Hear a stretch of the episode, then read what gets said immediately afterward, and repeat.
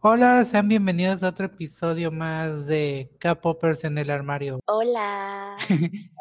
Hola, nada, este, yo soy Sonira. ¿Cómo están? Que ya la conocen. Este, ya me conocen, ya, ya he estado aquí varias veces. Varias veces. Como tres, pero ajá, ¿Han sido tres? varias veces. Sí. Una hablando de, de idols funados, otra don- en el especial de Girls' Generation y esta vendría siendo la tercera. Ah, bueno, sí, es que dividí el especial en dos, por eso son cuatro veces. Sí. De hecho. Y sí, bueno, muchas gracias a todos por escuchar este episodio y vamos a empezar a hablar sobre este tema que, o sea, yo quería hablar, eh, le había dicho a Sonira que íbamos a hablar sobre Lizzo Man y la creación de SM Entertainment, pero dije que me tengo que estudiar más eso porque también quiero hablar sobre JYP y ya, Sí. para que sea una trilogía de episodios. Pero siento que de- quería hablar también de este tema que es muy importante, es sobre, como ustedes ya vieron en el título, es sobre grupos de K-pop que se disolvieron o que necesitaban más relevancia, o sea, grupos irrelevantes en el K-pop. Pues como sabrán, yo soy muy So-Won y también soy muy Orbit, pero hay grupos que yo planeé desde el inicio y que se separaron y que yo creí que no deberían de haberse separado. Así como Sonira igual que tiene sus dos grupos que ella quería que tuvieran relevancia, pero pues ya Son saben, como en- tres. No quiero estamparles a mis irrelevantes de irrelevantes ahí, pero creo que lo voy a tener que hacer porque Pristine nomás sacaron dos rolas. Pero bueno, ya. ¿en serio? Bueno, sí. Bueno, creo que tienen sí, más cosas y luego. Pristine B, pero yo no cuento Pristine B, güey. Por cierto, Pledis, chinga tu madre. Por eso. Sí, por favor, chinga, chingala mucho. O chinga tu padre mejor. Chinga tu padre. La neta, porque ¿qué, qué mamadas hacen las empresas a veces? Perdón el vocabulario. ¿Qué cosas hacen las empresas a veces con sus Oh, grupos que no, Oh, comprendes? sí. O sea, ¿cómo es que hacen ese tipo de maniobras tan estúpidas creyendo que va a funcionar? ¿No lo crees? Luego, ajá, y luego sabotean al grupo, lo sabotearon horrible. Y luego, hablando de Pristine, lo que pasó con Kyla y todo eso. Ay, ay, ni digas. Que de hecho Kyla sacó así como que su música ella sola y la neta sí está chida, sí salió bien. Sí, No, sí, no o- la considero súper memorable, pero estuvo bien. me pareció entreten- entretenida, pero igual olvidable, por así decirlo, pero me gustó. Por cierto, ahora empezando sobre grupos, hice un post en la página, en mi página de Triángulo Illuminati. Si no saben cuál es, pueden ir a buscarla, es Triángulo Illuminati con dos L y en vez de U es una V. Y es la segunda que les va a aparecer. Porque le Si la sale, si les sale un post de un, de un señor filipino con algo de Dios, esa no es, es la otra. Ay, no, todavía no puedo creer que te lo haya, que, que te hayan ocupado la página unos filipinos cristianos No lo voy a o superar. católicos, ¿sabe qué chiste sea?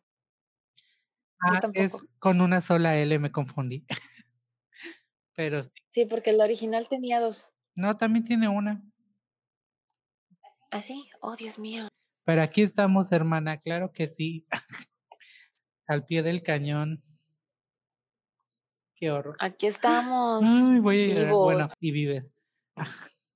Sí. Bueno, hablando de, antes de empezar con el tema así de lleno, quería agradecer a todos los que oyeron el último episodio y que por cierto, mi TikTok se hizo viral. No puedo creerlo. Me siento como la, la de ese video de quiero agradecer a mi tía Pilar porque me volví viral. Sí lo has visto, ¿no? Sí, Sí. aunque estaba agradeciendo a todo el barrio, ¿no? Sí, ya, yo ya soy famoso. Pero, o sea, una amiga me mandó un post de una Army. Saludos, Armies. De que. Ponía media información de lo que yo puse en mi TikTok y gente comentando mi TikTok en ese, en ese, en ese comentario, en ese post. Y mi amiga me puso, pues promociona tu podcast, ya te están robando todo. Y yo decía, es cierto, mejor lo comparto ahí. Mucho mejor. Y de hecho sí le fue bien y lo vi ahí dando vueltas por el TikTok, que yo también tengo TikTok. ¿En serio? No me sigan, pero, pero tengo TikTok. Este. Síganla sociales. Creo que es la que está más activa en TikTok, porque yo ya no sé qué hacer. Después de eso ya no sé. Ay, yo subí tampoco ese sé, nomás tengo más videos que sábado, y ya. Subí, subí el TikTok el sábado y explotó ese mismo día y hasta la fecha, hoy que es jueves, sigo teniendo notificaciones de ese TikTok. Tiembla, Cuno, tiembla. Tiembla, tiembla, Army.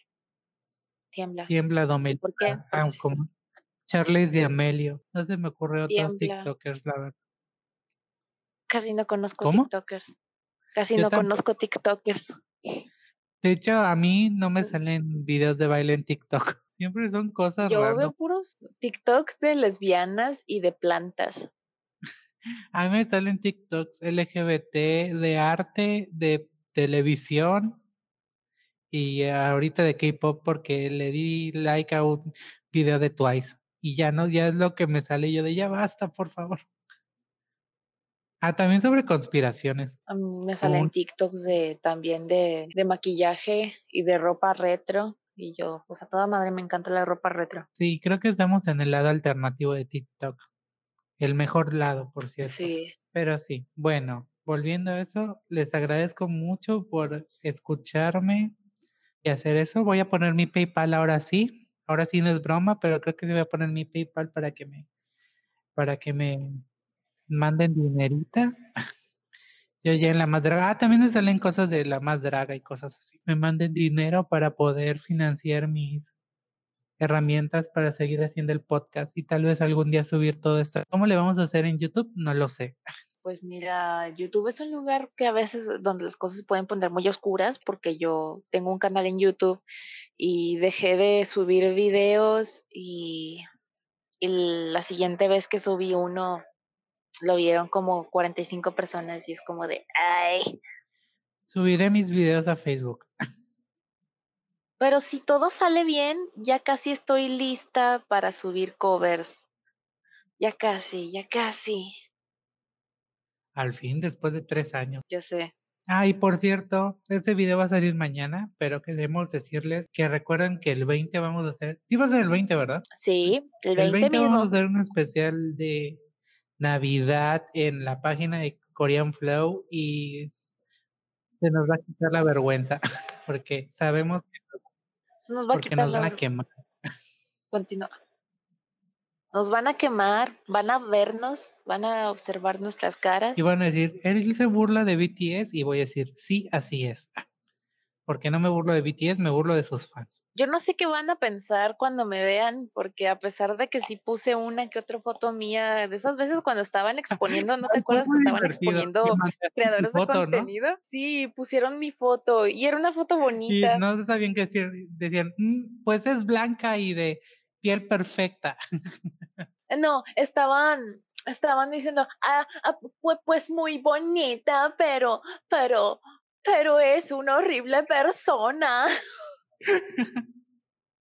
Ay, no. Conmigo sí se. Conmigo, ah, pues está gordo y yo. Ah, ok, ¿y qué más? Ah, ok. Ay, no. Es que tiempos esos donde nos funaban. Lo que más me acuerdo es que yo soy muy vieja y realmente no ha cambiado tanto en todo ese tiempo, pero todos estaban así como de, como que tienen, en ese entonces creo que tenía 21 años y todos estaban todo, uh, en chuk. Y aparte sabe cantar. Pero, así.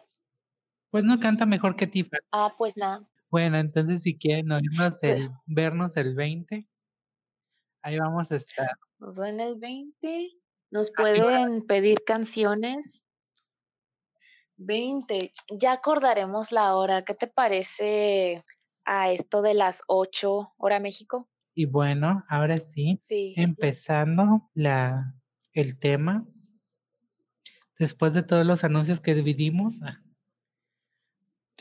Ajá. Bueno, primero yo les quería hablar sobre un grupo que era muy, o sea, que fue de los pocos grupos que empecé a estanear de cuando era fan del K-pop así de lleno. Que todavía lo soy, pero como que ya no oigo tantos grupos como antes. Es un grupo de chicas que originalmente eran cinco, llamado Hello Venus. Y pues Hello Venus fue una creación tanto de Fantayo como de Pledis. Tres trainees de, de Pledis se unieron a dos de Fantayo para formar este grupo. De hecho, Fantayo era una, una empresa de actores y actrices y este era como su primer grupo de K-pop. Algo que no sabía, que yo pensé, o sea, decía, entonces, ¿cómo es que las dos empresas pueden manejar un grupo? Pero cuando crearon este grupo, hicieron una empresa llamada Drizzle Entertainment, que era la que se enfocaba en Hello Venus. Entonces, pues así empezó todo.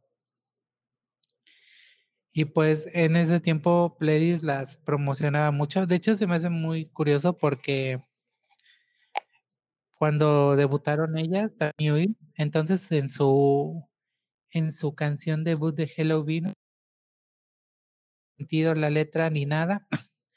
y también salen unos de Seventeen. Siquiera sabían, con ni siquiera habían formado Seventeen y si eran 17 en ese tiempo. Y de lo que me acuerdo de año- Venus, yo me acuerdo, estoy viendo fotos de Hello Venus y de lo único que me acuerdo es que me gustaba mucho Lime. Es que es muy guapa. No recuerdo qué concepto tenían al inicio. Pues era un concepto Disculpa. cute, o sea, era así un concepto súper básico del K-pop, pero por alguna extraña razón pegaron con esta canción, no fue el de eran relevantes porque en ese tiempo pues Pledis gozaba de la popularidad de After School y Orange Caramel y pues en ese grupo estaban las integrantes que eran Nara, que era la imagen del grupo, que por cierto, para esos conceptos de Hello Venus, Nara era ya viene, viene siendo como la Yuna del grupo y pues nunca pegó y nunca lo voy a perdonar. Maldita sea, ¿por qué en ese tiempo? Ay, no. ¿Te imaginas si, si hubiera, si Hello Venus hubiera existido y Nara se hubiera vuelto famosa por Itaewon Class? Hubiera despegado el grupo. Habrían sido uno de los mejores grupos, competencia de grupos como Girls' Generation y 21 y, y así, y de Twice y de todas esas juntas. Pero bueno, ya pasó. y en el cuando debutaron estaban Yoara, Jonjo, Alice, Nara, Lime, que era la rapera, que todos ubican a Lime, y esta de Yoyoung, que era la Magnai del grupo. Pero les voy a decir algo, este grupo era muy bueno, pero Pledis, como siempre, cagándola, diciendo que no tenía fondos para crear otro álbum, que se las terminaron dejando a Fantayo. Pero antes de eso, les voy a decir que Hello Venus sí era bastante relevante porque tuvieron un evento en un, en un teatro Donde hicieron su concierto y fueron dos días de concierto y llenaron esta cosa dos días completos. Y después de eso, como que dijo, "Mm, ¿saben qué? No tengo dinero, lo siento, te las dejo y se las dejaron a Fantayo. Y Fantayo pues era una empresa de actores, así que tuvieron que hacer una empresa de música, o sea, volverse una empresa de música y actores por ellas y gastaron mucho dinero todo eso. Pero este tiempo como Pledis ya no tenía nada que ver, las, las que eran parte de Pledis tenían que tomar la decisión de irse o quedarse. Y todas, era Joara, Jonjo y Alice, que eran parte de Pledis. Alice dijo que se quedaba con el grupo, pero Pledis, o sea, yo no sabía esto, o sea, esto lo supe hace como dos años, pero Pledis no dejó que Joara y Jonjo, que eran las voces principales del grupo, se quedaran, porque les prometió que se iban a hacer parte de After School y nunca pasó eso. Nunca sucedió. Oye, qué, qué loco que nunca sucediera luego After School. O sea, After School era un grupo súper épico, re épico, y es como de, ah, sí, le sacamos poquitas canciones, este, y, y bye.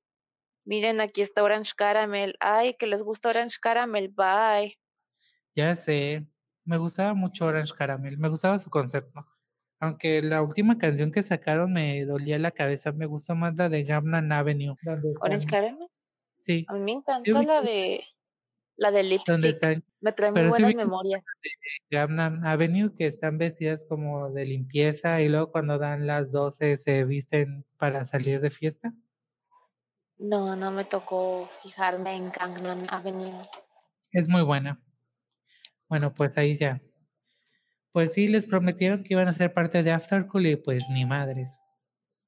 Las sacaron de la empresa. No sabemos qué pasó con eso porque en ese tiempo, pues cuando Yuari y Junju se quedaron en, en Pledis, no había noticias de ellas, pero Yoara después de un tiempo se salió de Pledis para ser actriz porque no le daban nada, nada más estaban, Pledis nada más estaba esperando que terminaran sus contratos para que las pudiera sacar y Junju se fue a otra empresa, pero en ese tiempo las Hello Venus solo quedaron las originales, Alice, Nara y Line y Young se quedaron y juntaron a dos más, a una que se llamaba Seoyeon y Jerome.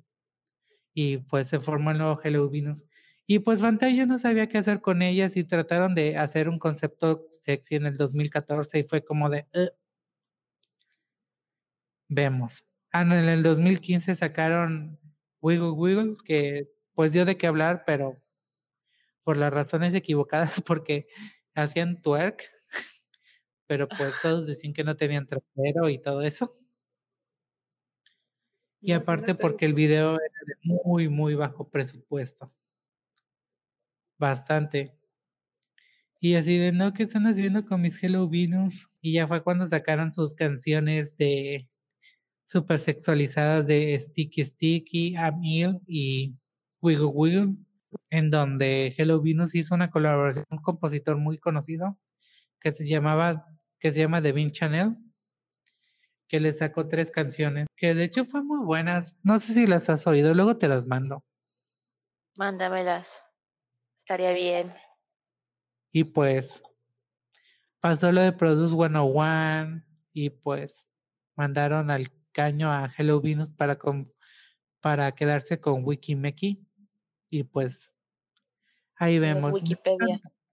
Me gustan las canciones de Wikimeki, pero pues no. Todos sabemos. Están chidas. Ajá, Pero ay, es que ese nombre. ya sé, Wiki Miki. Yo le digo Wiki Miki porque suena mejor que Wiki Miki. Las Wikipedia, las Waka Waka, les digo. Las Wiki Les el nombre cada rato. De hecho, bueno. Music, pues o sea, sí la cagaron un chingo con Hello Venus, pero no puedo negar que hicieron un buen trabajo con Astro. Porque Astro es un grupo famoso. Es el problema. Me molesta mucho que tienen grupos femeninos, que tienen calidad, pero algo tiene la gente a veces en contra de las chicas, de los grupos femeninos, y dicen, no, y, no les dan la oportunidad de brillar, se las quitan. Y eso es como que muy culero. Eh, creo que los únicos grupos, o sea, de chicas que están verdaderamente consolidados han sido grupos de empresas grandes. Y sí. Eh, y pues, ajá, y no es justo. hay tantos grupos de ah chicas pingones que son de empresas pequeñas y ajá. Al menos o sea, nombrar cinco grupos de chicas que han sido súper consolidados y son parte de la Big Three. Wonder Girl, Girl Generation, 21, Blackpink. Las Blackpink, Twice. Twice, y, ya. Nada más mencionas esos cinco y nada más son parte de la Victory. Puedes decir que Gfriend y pues Gfriend ya son de la, del Big Hit, así que ajá.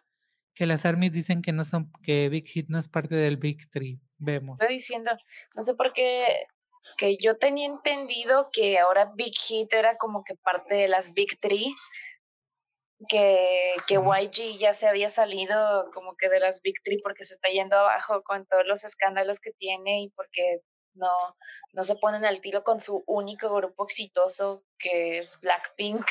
O sea, tienen a Big Bang. Tienen a Big Bang, sí, pero tienen más, ¿verdad? Pero los ignora y como que también quieren ignorar a Blackpink, pero pues no las están ignorando, no pueden ya. Les están dando mucho media play que sí están rindiendo frutos y ahora tienen el compromiso de hacerlas brillar. Están ignorando a Icon y a Winner. Todavía, ¿cuál es la diferencia entre un Icon y un Winner? o sea, sí sé que son dos grupos diferentes, pero por mucho tiempo estaba como de, ¿cuál es el propósito de que existan dos grupos que son casi lo mismo y son, no sé, es que, pues bueno. Pues tiene que juntar el dinero que juntaba Big Bang, pero ahorita que salió Treasure, Lel. ya los está ignorando. Ahora los Treasure son ¿Treasure? quieren que sean como los Big Bang otra vez. Sí, no sé si los has visto. No los he visto. I don't know her. Bueno, y así terminó Hello Venus. Y pues desde que terminó, pues todos están haciendo otras cosas, han sacado singles, ya están en otras empresas. Y pues los últimos que salieron, pues llegaron en la parte donde trataron de ser más relevante al grupo. Y pues de ellas casi, no es por mal pero casi no las notaba porque pues ni siquiera eran como principales. Y eso es muy triste. Ahorita la más relevante de Hello Venus quedó siendo Nara por Itaewon Class. Y las otras, pues por lo que vi, una de las que se quedaron que, y digo que llegaron al final, es parte de ese nuevo drama que se llama The Mermaid Prince, donde sale Moonbeam de Astro. Y pues ella también sale ahí. Bueno, dime tú algún grupo que te haya gustado, pero que te creías que necesitaba más relevancia. Eh, Aunque ya sé qué grupo me vas a decir. Sonny Hill. Um, yo no sé si ustedes recuerdan a Sonny Hill. De hecho, no, no hizo disband, el grupo sigue activo, parece.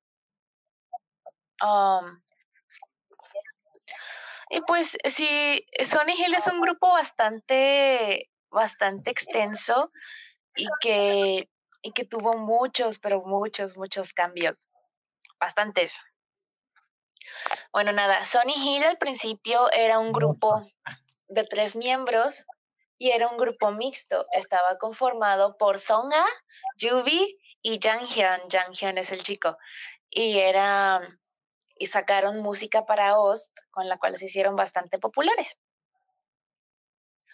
Se ganaron un premiecillo ahí por ahí el del 2008 por su por una de sus canciones. Eran parte de Loen Entertainment, que de hecho tiene bastantes idols interesantes. Las Brown Eyed Girls estuvieron ahí, IU estuvo ahí, y ahora están, ahora son conocidos como KKOM, pero pues era, era de Loen Entertainment y, y ajá, y yo siempre vi como que a los idols y los videos y las producciones de Loen Entertainment de bastante calidad. Son muy buenas, de hecho. Una de las cosas que más destacan precisamente de Sony Hill son sus videos musicales. Al menos eso mientras estuvieron en, en su auge, porque porque pues ya los platicaré luego qué, qué onda con ya no son de, de cacao ah, están en una tal boda entertainment. Que creo que hay que hacer un episodio especial sobre todas, las, empresas, desgraciadas. en cuántos en cuántos podcasts puedo meter a pinches o no entertainment o no. O no para los locales. Dios mío esa empresa esa empresa es un dolor de culo. En fin pero bueno. Ah, aquí estamos hablando de Sony Hill, que ahora se encuentran en, en Entertainment. Empezaron como tres miembros y luego unieron a una cuarta miembro que se llama Kota. Bueno, no se llama Kota, pero su, su apodo es Kota. Ahorita no me acuerdo de su nombre, no me acuerdo de su nombre original porque pues porque yo la conocí más por Kota y ajá pasaron muchos años, conocí Sony Hill por allá en el 2011, 2012, perdónenme la vida. Bueno, ajá, unos todavía estaban en la escuela primaria y les gustaba, no sé, los Transformers y Justin Bieber o One Direction. Que todas las Directioners ahora son, son armies. Buena persona. O algo así. Ay, ya sé. ya sé. Aunque digan que no, ya sabemos su pasado sabemos de dónde vienen. Eran Arianators o Selenators. No, los Blink son Selenators. Eran Selenators o muchos siguen siendo Selenators. Igual fue de Ariana Grande. No nos desviemos entonces. Nada, para para eso del 2010 agregaron a Cota, 2010-2011 y salió por primera vez en una colaboración con Narsha de Burn Girls, que por cierto, Burn Girls es un grupo que amo y creo que se merece, se merece que hable de ellas en algún punto, ahorita no, pero se merece que hable de ellas porque son, son unas diosas esas mujeres, pero bueno, estaba estas chicas de Sony Hill, únicamente las chicas, el chico no, con Narsha y un single llamado Mamma Mía, y, y, la canción está muy buena, de hecho me gusta mucho, básicamente Narsha es una fuck girl y las chicas de Sony Hill son como que sus wannabes, ellas son como especie de, de fangirls de, de Narsha porque ellas quieren ser igual de fuck girls y chingonas que ella. De eso se trata la can del el video musical. Sí.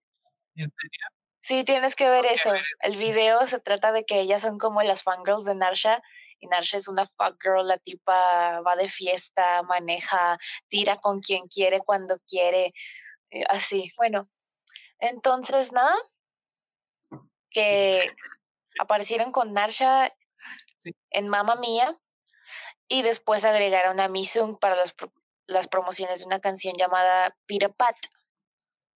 Y ahora sí el grupo se cambió a Loen Entertainment, que de hecho olvidé que no estaban en Loen Entertainment. Cuando se cambiaron a Loen Entertainment y, era este grupo de cinco integrantes, fue que tuvieron su etapa más popular.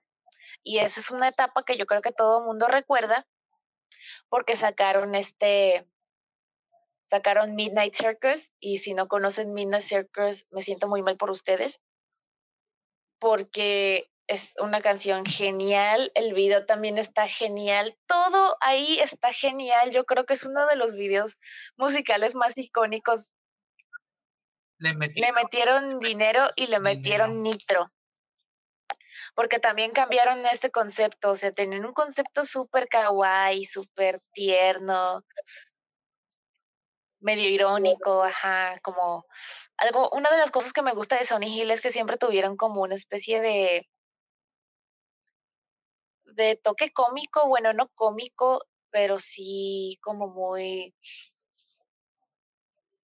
no sé, medio cínico, porque dentro de todo lo que tenían las chicas siempre, bueno, los conceptos siempre tenían algo que, que era gracioso, incluso hasta en los momentos más oscuros del, de, los, de los videos musicales o de, de los conceptos, siempre había algo que te daba risa. Y, y esa es una de las cosas más geniales de Sony Hill. Nada, sacan Midnight Circus. De hecho, el álbum Midnight Circus, creo que se llama igual, es homónimo. Tiene canciones muy, muy buenas que les recomiendo muchísimo. Están genial, son arte. Esas malditas canciones son arte. Ah, no sé, me encantan. Y bueno, Añadieron a Kota y añadieron a Misung, que las dos son raperas, pero Kota se convirtió en lead vocal del grupo porque Kota es esta miembro all-arounder, que todos los grupos tienen su miembro all-arounder, como Sergi de, de Red Velvet o, o esta Jean Sol de Luna, también. Que rapea y canta muy bien. ¿Quién más? Este. Este. No, no, no. que rapea. o sea, ah, ok, no. Si algo, si algo vamos a aceptar como son es los dos, es que ninguna chica en Girls' Generation es buena rapera. Ni siquiera Huyon. No, jamás. Ni siquiera ella. La verdad es que mi sistema de reconocimiento de coreano no funciona cuando Hyoyeon rapea. No funciona. O sea, es como de qué está diciendo esta mujer. O sea, no sé coreano, pero siempre que escucho música coreana reconozco palabras y cuando ella lo hace no reconozco ninguna. Eh, también en medio de Midnight Circus, creo antes o después, en realidad no estoy segura, pero más o menos por esa etapa del grupo, sacan Pray, le sacan video musical y déjenme decirle chicos que si ya les dije que si no conocían Midnight Circus, yo no me lo podía creer. Si no conocen Pray, ustedes se están perdiendo de una de las canciones más maravillosas del K-pop y de uno de los videos más épicos que tiene ese grupo y de, de K-pop en general. En serio, el video está. Es. Uno llora con ese maldito video. Oh, Dios De hecho, durante el corte fui a escuchar Midnight Circus porque no me acordaba cómo sonaba y suena bastante bien. Te lo dije. ¿Sabes a qué suena? Como una canción de Nightcore. Nightcore, Es- ¿es una Nightcore? Ajá. De que luego hacen versiones Nightcore de canciones. ¿Sabes cómo suena? Como si fuera J-pop de esos de tipo junto con Visual Kei y así. Así suena, me gusta. Sí, está bien chido. Y bueno, Pray, Pray es una canción, ah, en serio, esa canción te toca los sentimientos. Yo lloré tanto con esa rola cuando la descubrí. Me acompañó en mis momentos de tristeza. Les recomiendo mucho Pray. Aquí van, aquí van a surgir muchas recomendaciones de mi parte, porque Sonny Hill tiene canciones y son canciones muy buenas. En fin, Sí, bastante buenas, de hecho. después de que Jang Hyun se va para el servicio militar, este, sacan la canción de los, de los saltamontes. Jang Hyun sí participa en esa canción, incluso canta en la canción porque él usualmente toca la guitarra, funge como productor o cosas así, hace back vocals. No, mm, no sé, después de, de añadir a las demás chicas, Jang Hyun no sé, no era tan activo. Tal vez porque Pero- al servicio, ¿no? Sí, pero es que, o sea, sí dejó de ser activo incluso antes de irse al servicio, eh, se metieron las otras chicas y el chico ya no era tan activo. No sé por qué, no sé si fue decisión de la empresa o decisión del vato, pero bueno. Sacan la canción de los saltamontes y aquí es donde obtienen este colaboraciones con diferentes artistas para suplir a Jang Hyun haciendo sus líneas y una de esas personas es la maravillosa, épica y consolidada IU, pues Que todavía sigue siendo relevante, pero en ese tiempo estaba empezando a ser relevante, o sea, era el boom de IU. ya tenía, ya tenía su rato de ser relevante, pero era como que vamos a seguir cosechando la fama y la relevancia de IU y ahora esa mujer uno no la va a bajar del trono nunca. Sí, ¿eh? De hecho, ni Taeyong le hace competencia, ninguna le hace competencia tanto. A O sea, mí me lo que más sorprende. Lo que más me gusta de IU es que tiene esta voz suavecita y dulce a la vez que poderosa y es como que una de esas demostraciones de que no necesitas tener esta voz súper gruesa, súper pesada para, para ser una cantante de, de primera. Y eso me gusta porque pues yo también tengo una voz suavecita, entonces me siento representada. Sí, de hecho, ¿sabes? Este, me gusta mucho una de sus canciones, o sea, la de Peach, creo que es muy representativo de cómo es su voz. Es suavecita, es bonita, es tierna, Sí. delicada, luego Pero se vuelve ¿Es You and. I o I and You? You and I, ¿no? You and I. Uy, está bonito, es como una canción de cuento de princesas. Sí. Yo creo, de las más recientes me gusta mucho la de, de Red Shoes, esa me gusta mucho. así es. Me gusta, me gusta mucho cómo se escucha.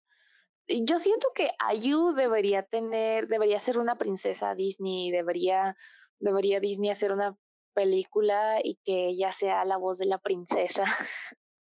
Próximamente Jessica Young, ok, no. También debería ser Jessica. Jessica o Ayu quedarían perfectas. ¿Te imaginas que para, el, para la película de Shine elijan a IU como protagonista? ¡Qué loco! Porque No me también es actriz. O a Susie. Fíjate que no las veo como, tienen que elegir una chica más joven, más adolescente y Ay, Jessica quiere que, elegir a Crystal. ah, tampoco le queda Crystal, está loca, pero No, sí una porque- chica más adolescente O que pongan a porque alguien que se parece a Jessica. Estaría muy cagado. sí, eso. eso sí, pero es que tiene que ser una morra que sí tenga, que sí tenga 17, 18 años más o menos. Sí. No sé, pero ya está en, en in the works. La película y ya la quiero ver. Ay, yo, yo muero por ver esa maldita película.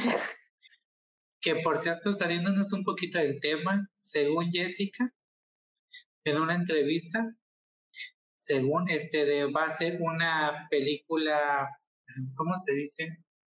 Va a ser una película de Hollywood, no una de Netflix, aunque quién sabe con la pandemia, pero la querían hacer así de grande. Wow. Espero que sí se pueda. No me importa si, si sale bien o sale mal o si se vuelve una película mala, yo la quiero ver. Yo, yo, yo la quiero ver. ¡Ah! Sí, quiero ver a las, a las GG versión películas.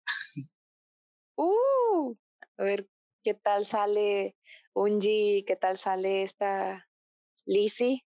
Lizzie Stephanie, Lizzie Stephanie, y se acabó. Yo digo que sí. Ay, no lo he terminado de leer, no, o sea, me quedé en el capítulo uno porque, pues, pobre. Yo sí me quedé como en el un capítulo más avanzado, pero soy tengo una memoria horrible y ya no sé qué pasaba. Como que voy a recordar. El libro de Shai, adelante. A mí también, porfa. Eh, pronto va a ser mi cumpleaños, en unos días. El mío va a ser Navidad. No mi cumpleaños, pero Navidad. Bueno. Volviendo al tema. Volviendo al tema. Aquí es donde, aquí es donde este, después de su auge, de su super auge de, de Sonny Hill con Midnight Circus y Prey y la canción del Saltamontes, sacan, este, regresan en abril y sacan Princess and Prince Charming, también una canción genial, con un mensaje también genial, con un video genial. Me encanta la música de Sunny Hill y como que siguen pegando. Y luego sacan Antique Romance, que tiene una canción muy bonita de Navidad, y la gente dice, oye, espera, pero ¿qué le pasó a la oscuridad de Sonny Hill? Y ahí es donde se pone feo porque la gente empieza a dejar de hypear a Sonny Hill y ya no les gusta. Qué raro. Qué raro que hagan eso. Sí, es que el grupo, una de las cosas que sé es que Jang Hyun, él, él quería ser, él siempre quiso ser productor musical, desconozco si lo logró o no, porque la verdad es que sé muy poco de ese tipo, sé más de las otras chicas que de él, pero pero este Sony Hill siempre fueron bastante fieles a lo que querían sacar ellos de música y hacer ellos, entonces si ellos se cansaron o si la agencia se cansó de, de este estilo así súper oscuro, porque pues yo, yo pienso que los conceptos oscuros son no son para tenerse todo el tiempo, son para tenerlos y luego tener otro y luego volver a tener un concepto oscuro, porque si un grupo se basara únicamente en conceptos oscuros se volvería aburrido y luego pasaría como recientemente que hubo un post. Oh, ¿cómo? Dreamcatcher. Como Dreamcatcher, luego pasa como con Dreamcatcher, o luego pasa como estos comentarios que hubo recientemente de, del, de las audiencias coreanas que todos los, los, grupos de hombres tenían más o menos el mismo, el mismo tipo de concepto y que eso cansaba y que las canciones eran muy agresivas y que no les entendían un carajo cuando rapeaban, cosas así. diría Nicki Minaj, did I lie? Did I lie? Did I lie? Exacto. Did I lie? Exactamente. Y pues sí es cierto.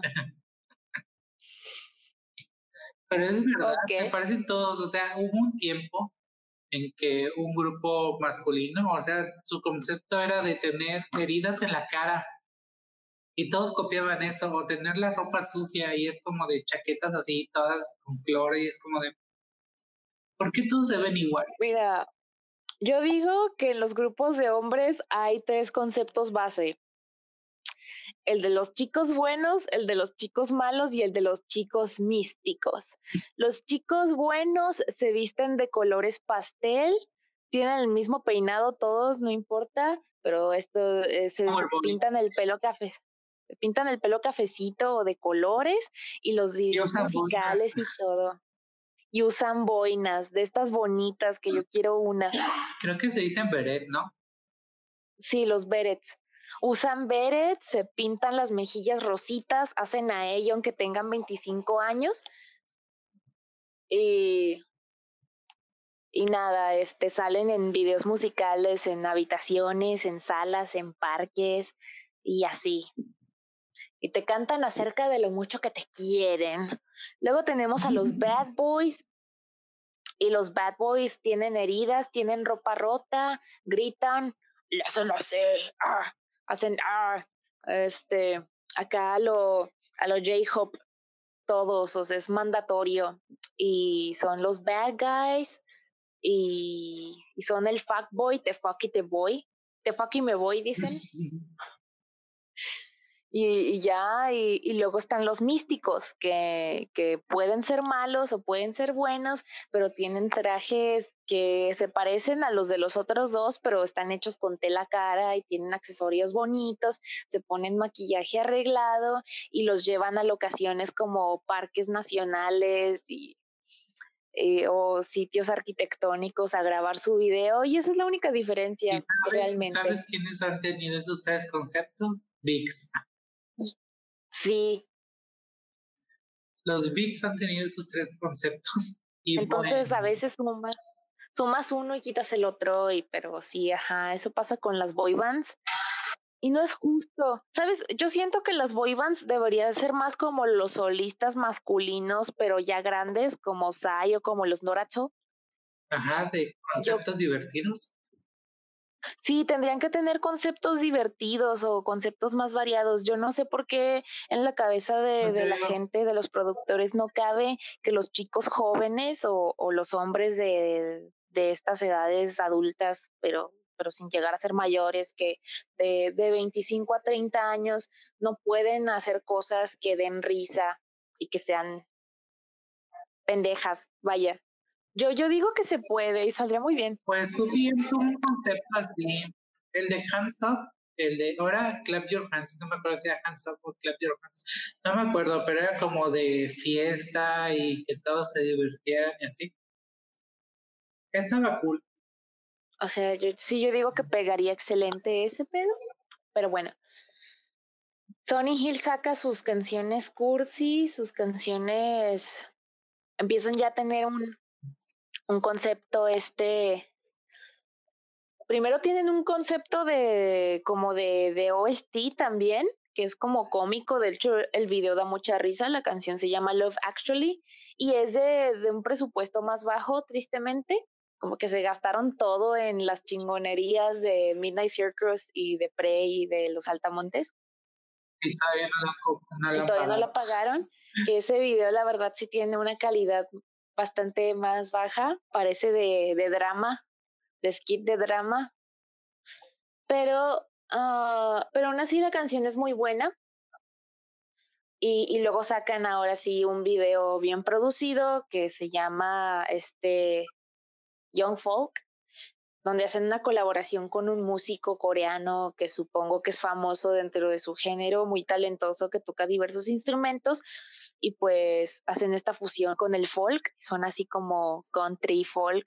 Está bien chida la canción, pero a la gente ya no le gustaba porque, ay, porque tantos colores, porque tanta alegría. Sony Hill los conocieron con este concepto super darks y la gente nunca entendió que Sony Hill no se trata de ser darks, se trata de que son peculiares, más bien. Pues es que así pasa. O sea, la gente a veces se acostumbra mucho, pero he visto que Sony Hill tienen un montón de fans coreanos. Ahorita, de hecho, que estaba viendo el video, veía gente que todavía eran comentarios recientes de hace un mes de la canción. Pues es que la canción es muy buena y el último es lo que uno quiere, ¿no? Sacar, sacar la música que le gusta y sacar música de, de calidad. Y si es música de calidad, a la gente le va a seguir gustando aunque hayan pasado años. Bueno, en eso sí tiene razón. ¿Y al final ellos se quedaron inactivos no. o qué? siguieron sacando música, pero a la gente ya no les gustaba tanto. Sacaron Sony Blues, que el video es muy divertido, como que se quedaron con este concepto divertido por un buen rato. Y sacaron un video que era sobre una oficina, o sea, de lo que es trabajar, estar en el trabajo, y hacían como parodias, algo así como tipo de Office.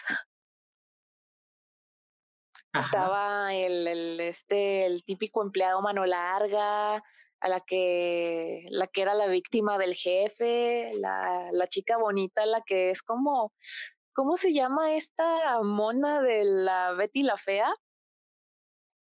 ¿La rubia? No, no, la amiga. No. Ah. Solo sé que Pati Navidad la hizo en México. Pero... Este, de Ah, espérate, lo estoy buscando.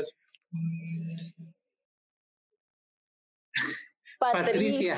Bueno, pues así había una que era la Patricia y otra que era, era como la peliteñida. La peliteñida. Ay, los 30 me están respirando en la nuca y eso sí lo estoy diciendo literalmente. La pobreza me está respirando en la nuca, Marce. Eh, a mí también me está respirando la pobreza en la, la nuca, Marce. Sí, bueno, había una Patricia, había una Betty, había todo, había ahí en ese video, estaba, ese video también es genial. No tiene tanto presupuesto como los otros, pero está bueno, está divertido. Yo digo que si ustedes echan un maratón de videos de Sony Hill, van a disfrutarlo bastante. Creo que voy a Ya después sacan una canción llamada Here I Am, creo. Sacan bastantes, o sea, sacan bastantes canciones. Yo no les puedo andar listando todos los videos, les estoy listando los, los más relevantes, pero tienen bastantes. Voy a hacer una playlist pública eh, para que la gente los vea. Luego sacan uno que yo me acuerdo mucho que es Here I Am, donde ya empiezan a tener este concepto como más de drama, pero no de, no de host para drama, sino como que querían hacer historias en sus videos musicales y Here I Am es como una chica que quiere olvidar las memorias con, con su ex, porque, pues porque qué horror, ¿no? Este, y no puede, y pues la canción está muy llena de sentimiento, algo le voy a dar de crédito a Sonny Hill, es que su música está llena de sentimientos, está, está chingona, ay Dios mío, es que la música es genial. Y nada, uno sí llora con esa canción, o sea, con esa canción tú también lloras. Luego sacan otra también que es como recordar la infancia. Y esta en especial me da mucha risa porque se supone que una de las miembros, Yubi, Yubi era la chica que usaban, ella era como la cara del grupo. Era la líder, creo. No, el líder era el chico, pero cuando se fue el chico, luego Yubi fue la líder. Y ella también era como la cara del grupo, a pesar de que había una visual. Ella era la cara del grupo. Y tienen este video en donde se supone que ella está en el trabajo y por alguna razón viaja en el tiempo y el video tiene de todo, tiene emociones, tiene comedia, tiene de todo. Pero lo que yo no terminé de resolver era porque, porque la chica del pasado, ¿no? Su versión de secundaria de ella era más alta que ella. Sí. Aún Yubi tenía tacones y la chica tenía tenis y se ya estaban del mismo tamaño. Es como de no pudieron elegir una versión de la infancia más fiel a como se ve esta mujer. Bueno, no era la infancia, era no tenían tiempo. Creo, porque la chica no se parece en nada, pero nosotros nos tragamos, por el bien de la historia, nosotros nos tragamos que sí, que sí es ella de joven. ¿Y esa fue su última canción? No, en el 2017 salen de Loen Entertainment y en el salen, vaya, de Loen Entertainment. No, ahí es cuando no dicen nada y creo que tú me mandaste, creo que tú me mandaste un mensaje donde parecía que, que ya se iba a acabar todo. Y yo, ay, no puede ser, pero no. Luego resulta que Zunga y Kota decidieron seguir como siendo parte de Sony Hill y Yubi y Misong se fueron. De hecho, algo muy curioso es como que cambiaron de liderazgo porque primero el líder era Janghyun y luego era Yubi y luego después Misong y Misong se fue y Yubi se fue y ahora creo que la líder es Kota o Sunga, no sé quién de las dos. Decidieron que el grupo iba a continuar y añadieron a otras dos miembros y ahí es cuando se juntaron en Bod Entertainment. Sacaron una canción, el video era de horrible bajo presupuesto llamada Nom Nom Nom que era medio sexy y sonaba parecido a una de sus canciones anteriores, que fue la de la de este ay, como tiene un nombre bien largo, ya se las platiqué. Ah, Princess and Prince Charming, suena igual, pero pues no tan igual, porque Princess and Prince Charming es como arte y está chido, y esto es como una versión de los chinos. Ah, Sacan Nom Nom Nom. Es que estaba leyendo sobre el grupo. Pues lee. Sacan, no, no, no, meten estas dos chicas que uno se queda de qué pedo. Y, y bueno, eh, ahí quedaron, ¿no? No, todavía no quedan. Recientemente sacaron, sacaron un, un como EP que se llama Adiós Amor y tiene dos canciones que se llaman Adiós Amor y Finally. Y eso fue lo que escuché ahorita porque la verdad es que yo no estaba enterada, yo pensé que ya se habían disbandeado porque después de ver Nom Nom Nom y el tremendo flop que fue, yo dije, no, este, ¿cómo? Ya ahí quedó. Pero no, no quedaron, sacaron Adiós Amor, la canción está muy buena, les recomiendo escuchar Adiós Amor ahora mismo. Yo la escuché hace rato, está chida la canción, Finally no la alcancé a oír porque pues estuvimos. ¿Es en español? No, pero dice adiós amor y se llama adiós amor. Esas veces que no. De seguro fue un cantautor español, o sea, que habla español que les vendió la, Le vendió la canción, Probablemente. Eso sí, está muy, está muy padre. Cota es una vocalista excelente, de hecho me encanta Cota. Eh, fue, era, era mi bias en el grupo Cota. Sigue siendo, precisamente Cota y Songa y pues ellas son las que se quedaron. Y pues el grupo ahí está sacando música, batallándole, pero creo que lo que caracteriza, caracteriza a Sony Hill y la razón por la cual siguen vivas las cabronas, todavía no se mueren, es porque aman la música y pues eso está genial, ¿sabes? Es, es admirable. Sí, yo creo que sí es por eso, porque un grupo que ha sufrido tantos cambios, mucha gente se y se sale y ya y la gente se harta y no les importa cambiar el concepto. Yo digo que lo que aman es hacer música, sí. Sí, si no, se, ya se hubieran quedado ahí, pero sí, yo digo que sí deberían de salir del flop porque tienen buenas canciones y no, ninguna tiene una mala voz o ninguna parece que está ahí porque, por bonita como diría Ana Paula. Yo no estoy aquí por ser bonita. No, ninguna está ahí por bonita. O sea, si hay, sí hay vocalistas fuertes y vocalistas no tan fuertes, pero eso no quiere decir que las no tan fuertes no sean buenas, y son buenas. Y bueno, dejando ese grupo y siguiendo con otro, les voy a hablar sobre un grupo que causó bastante, bastante controversia cuando debutó, y creo que sabes qué grupo es. Es un grupo de K-pop de chicas que, que nació en el 2000, en el 2012, con toda la época donde Miley Cyrus empezó con su Weekend Stop y todos estaban fascinados con el twerk. ¿Sí sabes qué grupo estoy hablando? ¿Chocolate? No. Chucha, no era chocolate. Oh, Dios mío, qué horror. ¿Cuál es? Lo editaré afuera. Era WhatsApp. ¡Oh! Ya, ya, ya, ya. Ya, ya, ya, ya. Claro que sí. Pero claro que sí. Las mismísimas WhatsApp, número de integrantes 7, géneros hip hop.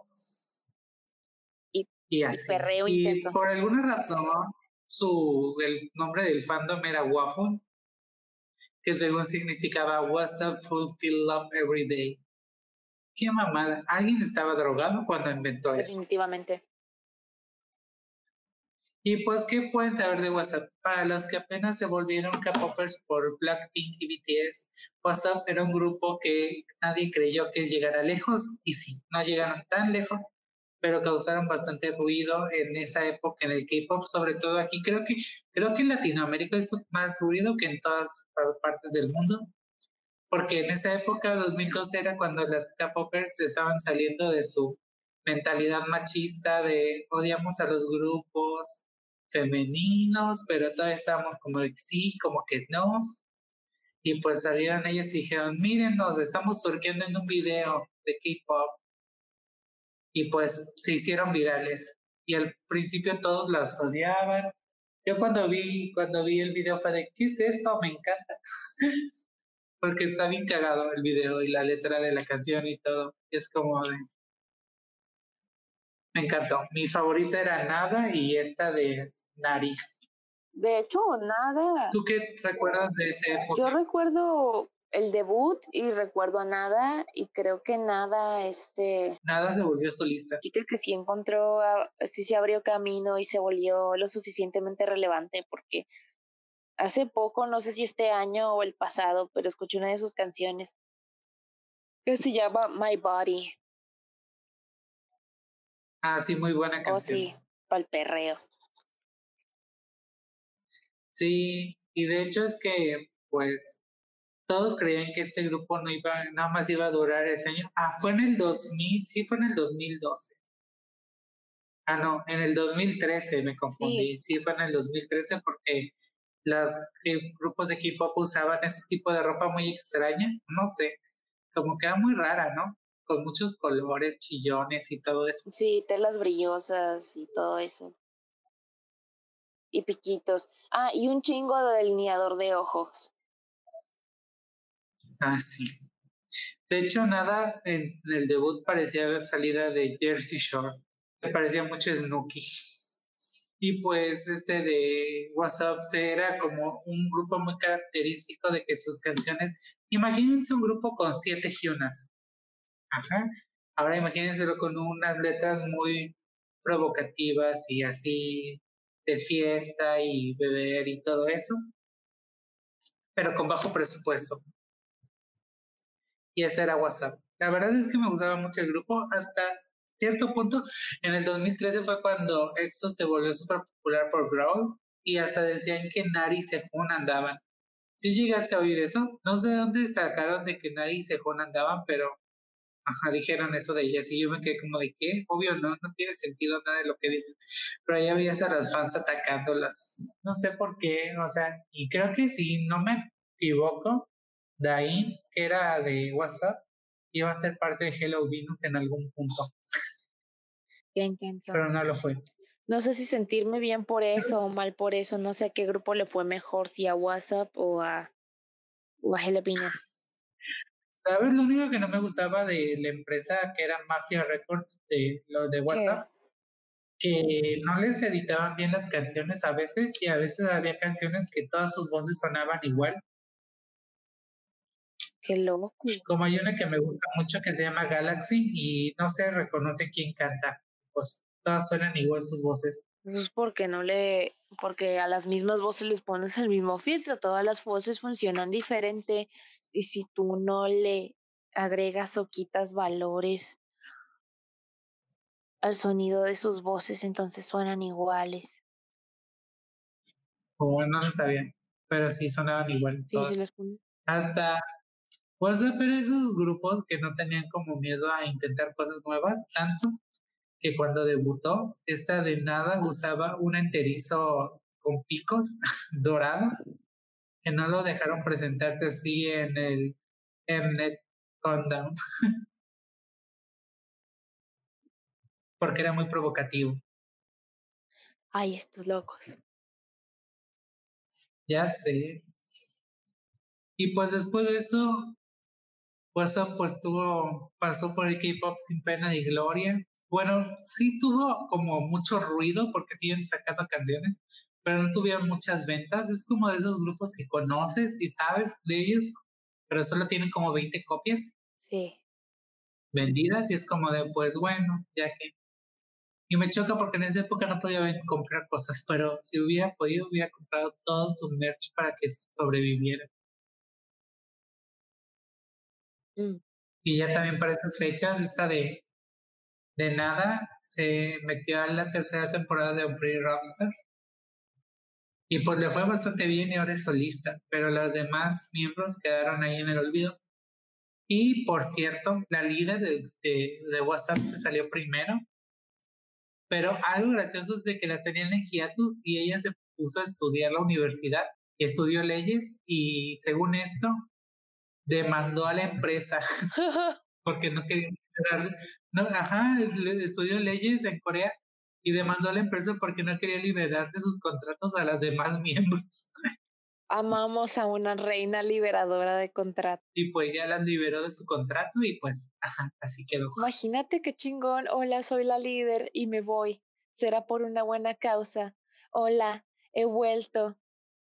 Es como de, chicas, he vuelto, he estudiado leyes y ahora las liberaré de esta empresa. Voy a hacer un post de Korean Flow al respecto, porque es algo muy, es como muy loco, ¿no? Como de, no te lo perdonaré, empresa. Ya verás cómo te va. Luego, cinco años después, hola chicas, he vuelto. ¿Cómo se llamaban? Ya con su traje. Todo. Ahí con su traje y su maletín de ya regresé. Una chica, se he regresado. Nari. No sé si era Nari la líder, es la líder Nari. ¿Verdad? Le cagado. Era la máquina. No, chicas, he vuelto líder. Ay, la líder. Vengo a liberarlas del sótano de esta empresa. Pues sí, WhatsApp pasaron sin pena ni gloria y pues ahí quedan. Lo bueno es de que al menos nada sobrevivió a esta masacre de empresa toda culera. Y por cierto, fun fact, fun fact, una de ellas es lesbiana. Wow, ¿quién? Ay, espérate, eh, no es la líder, ay, no me acuerdo. Pero en su Instagram tiene fotos con su novia. ¡Qué hermoso! Me, me emociono, mi, mi corazón marica se ha emocionado. Ah, creo que, ah, sí, es GI. ¿GI?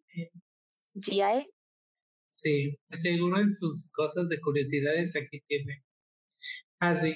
Ah, es el 12 de enero del 2020 confesó a través de sus historias de Instagram que es bisexual y que actualmente mantiene una relación con una chica. Es bisexual, no lesbiana, pero... Y también participó en el grupo, en el reality show de Unit. Pero sí, vamos a hablar de este grupo, que fue el grupo más famoso, ok, no. Pero para mí yo las conocí, ni me acuerdo cómo conocí el chocolate, nada más sé que las conocí porque vi su video en YouTube y dije, ¿por qué esta tipa sale más en el video que todas las demás? Y fue cuando me di cuenta, ¿por qué se ven diferentes? O sea, no parecen coreanas. Pero voy a hablar de Chocolate, un grupo que fue parte de una empresa llamada Paramount Music, que no tiene nada que ver con Paramount Pictures de Estados Unidos. Ni siquiera sé por qué se llaman Paramount Music, pero bueno. Chocolate era un grupo mixto de chicas de entre 14 y 16 años, no manches, les debutaron muy pequeñas. Y este... Sí. Pues Chocolate estaba integrado por chicas mixtas, entre ellas estaba, dice, ¿por qué chocolate? El chocolate es activo y uno se hace, es que quiero que lean la pendejada que esta empresa no sabía qué hacer con ellas. El chocolate es adictivo y uno se hace adicto a este cuando come mucho chocolate. Entonces ellas mezclan la música con los bailes convirtiéndose en muy pegadizas que para nunca olvidar. O sea, estaban hablando de menores de edad cuando dijeron esto. ah, qué de turbio. Y el fan club se llama Chocolatiers, que es una palabra francesa que en español quiere decir chocolateros. Quedé. Eso de alguna manera también suena y pues muy Chocolate se disolvió en el 2017, al fin, porque ya nadie quedaba, solo quedaba tía.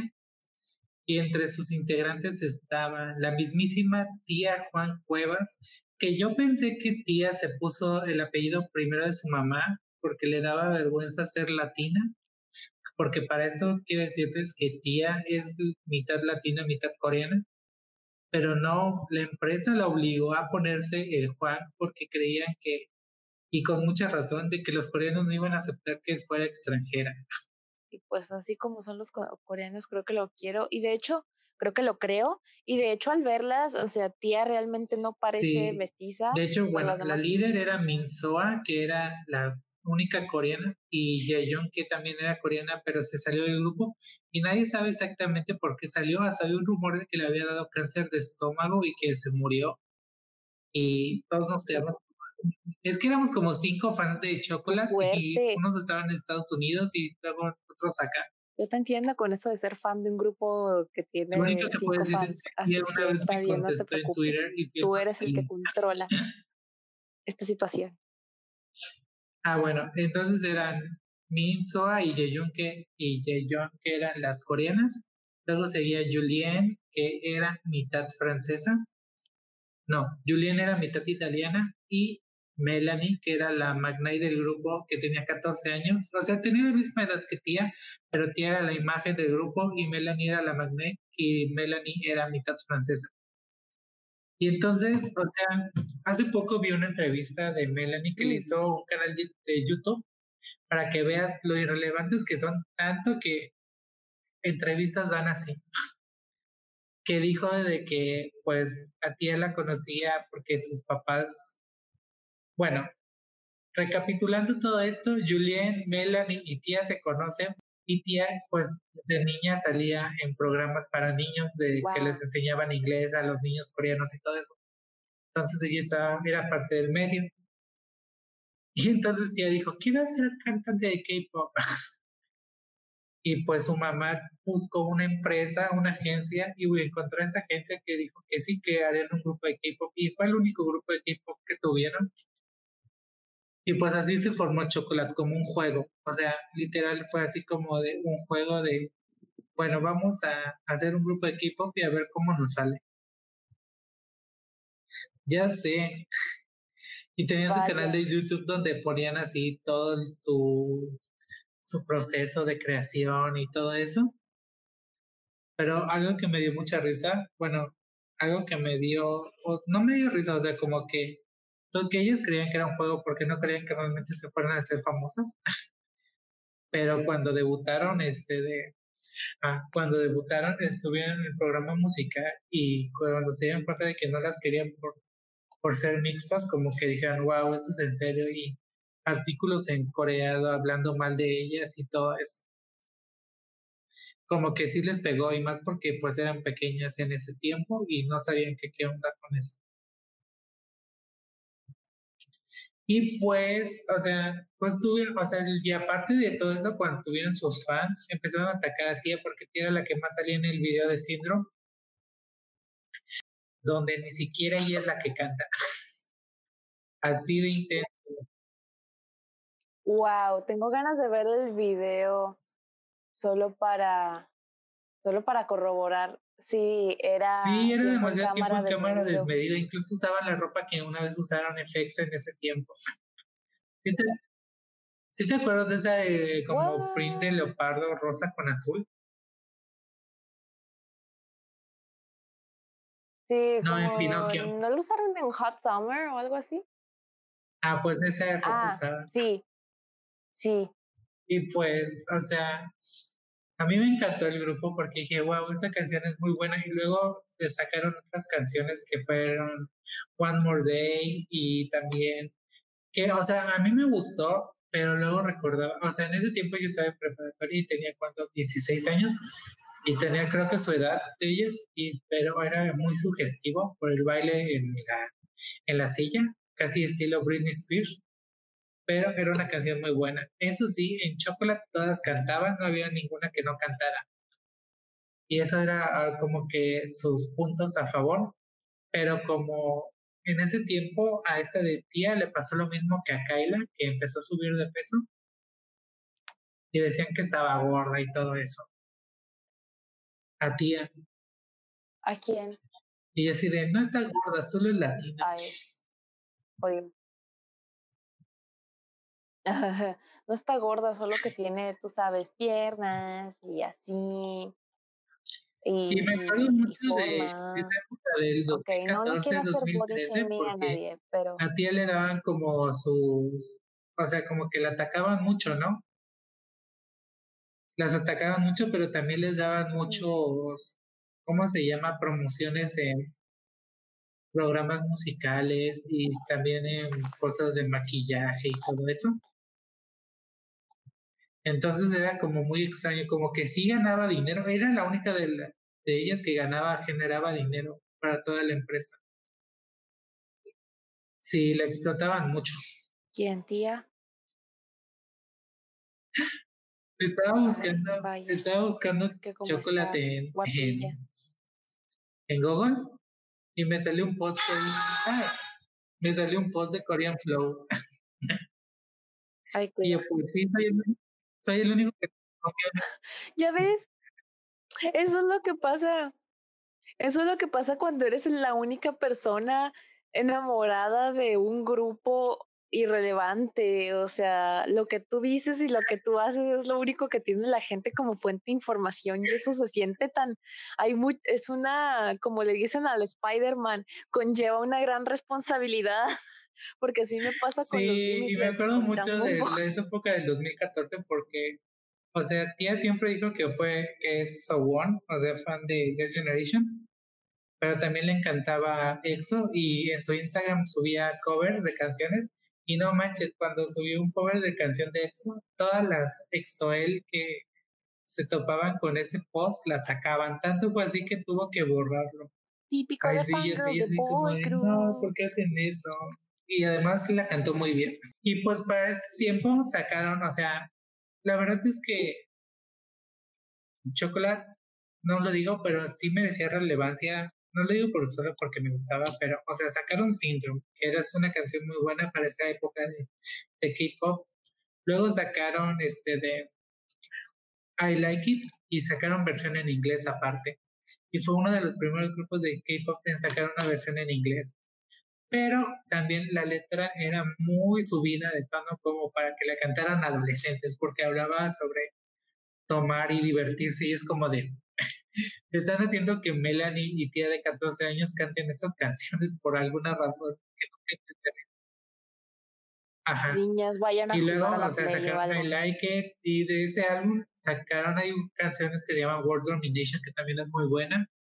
Y luego sacaron One More Day y después de eso sacaron Black Tinkerbell, que fue una de sus mejores canciones y que tía le puso, o sea, es que las explotaban porque no tenían dinero, entonces ellas mismas hacían los pasos de sus coreografías. Y dato curioso, tía Cuevas es amiga íntima de Amber. y también, y tía es mejor amiga de Dani, de Tiara, que nunca debutó en Tiara, pero es su mejor amiga. Tiara era amiga de todos y nunca debutó en Tiara. Digo, Dani, Dani, perdón. Pero,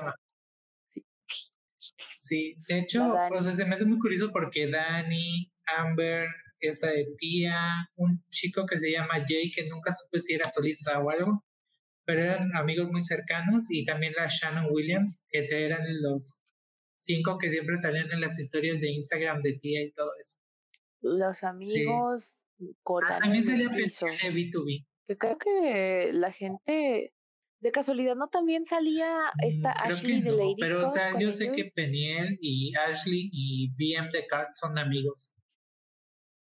Y Eric Nam también. Sí. ¿Y sabes qué es cagado? O sea, todos los que han vivido en Canadá o América o algo, siempre sacan a relucir sus amistades sin importarle lo que los coreanos digan. No sé si te has dado cuenta de eso. Pues es que hay que tener contactos. Y bueno, volviendo al grupo, pues después de Black Tinkerbell como que dejaron de sacar música porque ya sabíamos que pues no tenían dinero y aunque la canción fue súper conocida y en ese tiempo Tia era parte del After School Club con, ah pues sí ahí conocí a Eric Nam y a Kevin de Yukis este de, sabíamos que se iban a disband así que en ese tiempo Melan y Julian, quién sabe qué pasó, pero ya no salían en sus redes sociales y todo eso, Melanie hizo privada su cuenta porque tenía un novio que se llama Matthew, que por cierto, con él se casó. ya sé, es que conozco tanto de wow. Oh, es que se siente tan surreal. Y me acuerdo que una vez en Instagram puse una foto de ti y le etiqueté y dije que me decía este, de tener talento y todo eso. O sea, digo, de tener relevancia y todo eso. Y una chica, de hecho todavía tengo ese post en mi Instagram. Y una chica puso que ella conoció a tía cuando eran niñas. Y yo de, me estoy tomando el pelo, pero luego decía que pues sí, que ella creció en Hawái y tía pues vivía en Hawái junto con Melanie y, le, que tía decía, algún día voy a ser cantante, que no sé qué, y yo así de, y yo de, ah, pues ese es su Instagram, y se lo di, y ya se volvieron amigas, otra vez. Y pues Melanie se casó con este güey cuando ya cumplió 18 años, pero se fue al ejército el Matthew, pero está casada. Y de Julián no se sabe nada. O sea, de mí, de Min se sabe que se volvió actriz de musicales y todo eso. Julián no se sabe nada, solo un chiste recurrente, recurrente en los pocos que conocemos Chocolate, de que la vieron haciendo smoothies en Estados Unidos porque se pagaba su universidad allá. Y pues, ¿qué pasó con tía? Pues trató de sacar un, sacó una canción que por cierto le dirigió el video a Amber, pero dijo que ya no sería cantante de K-pop porque no le gustaba la industria y sí la entiendo. todo el mundo entiende que cuando una persona que solía estar en la industria del K-pop este, dice que ya no quiere ser parte de la industria del K-pop porque no le gusta, tenemos que entender por qué. Aparte de todo esto, Paramount Music fue a la última que dejó libre, o sea, apenas el año pasado se terminó su contrato. Sí, no la iban, no la dejaban. ¿Qué? Y no tenían nada de desde el 2015 no tenían, sí, desde el 2015 no tenían actividades ni nada. Y así de, ah, de hecho podría hacer un podcast completo sobre chocolate. Y me acuerdo cuando estaba en Twitter y tía nos dijo, o sea, sus fans nos dijo que si le podíamos hacer una imagen para su header de Twitter y todo eso. Y ya vi que, y o sea, es que ella era muy interactuaba con todo el mundo y todo eso. Yo recuerdo que una vez le dio like a uno de mis posts de Twitter y ya, ay, gracias, ya sé. Eso debe sentirse genial. Por más, por más irrelevantes que sean mis faves irrelevantes, no me ha tocado que le dieran like.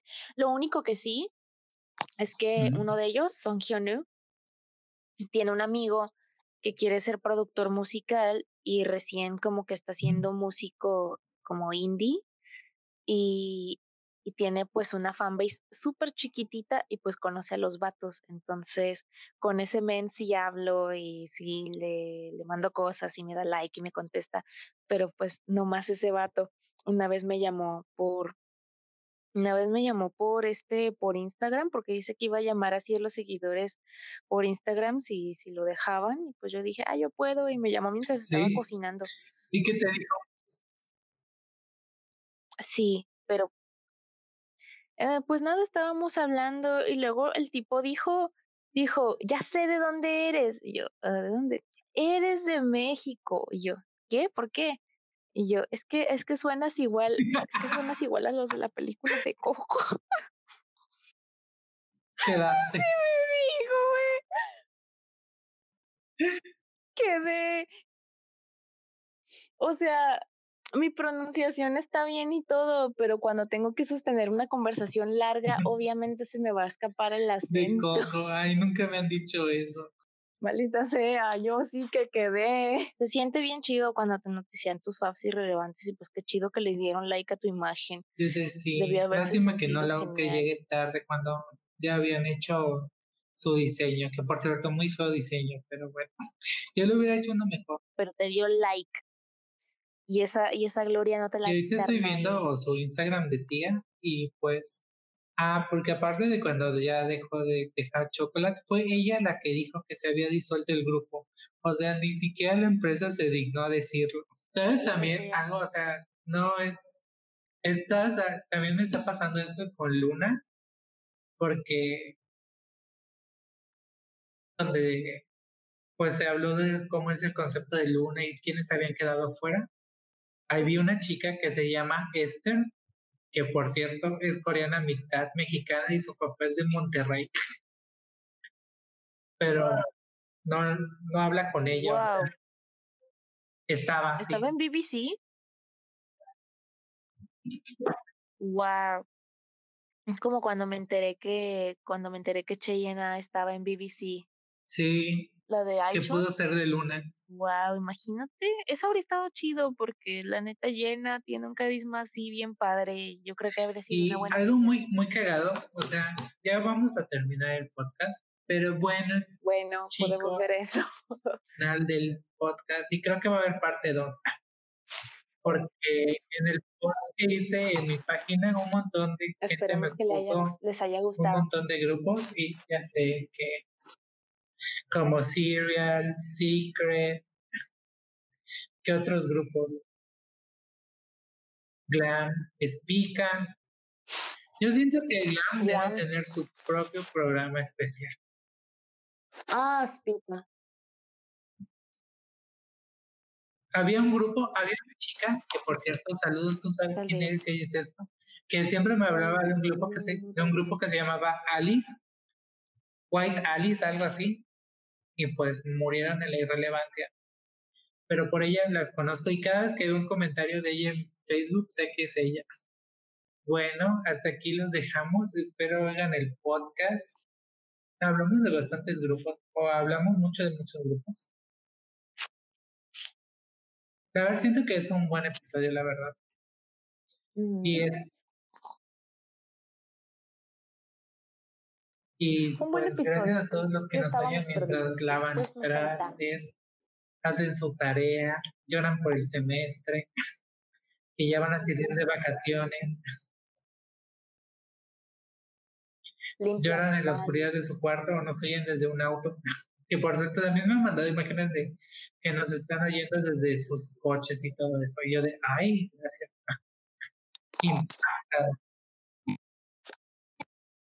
Eso me pasó la otra vez porque, porque sentí, me dio un ataque de, pánico y, me, y sentía que no podía respirar. Y se siente horrible. Sí, y chicos, no olviden que el 20 de diciembre vamos a estar en Korean Flow a las 8 horas Colombia para que nos vean y nos acompañen y nos comenten y nos todo. Un momento para compartir con ustedes. Literalmente va a ser como una fiesta de Navidad. Bueno, hasta aquí. Hasta luego. Nos vemos. Sí, por favor. Mm.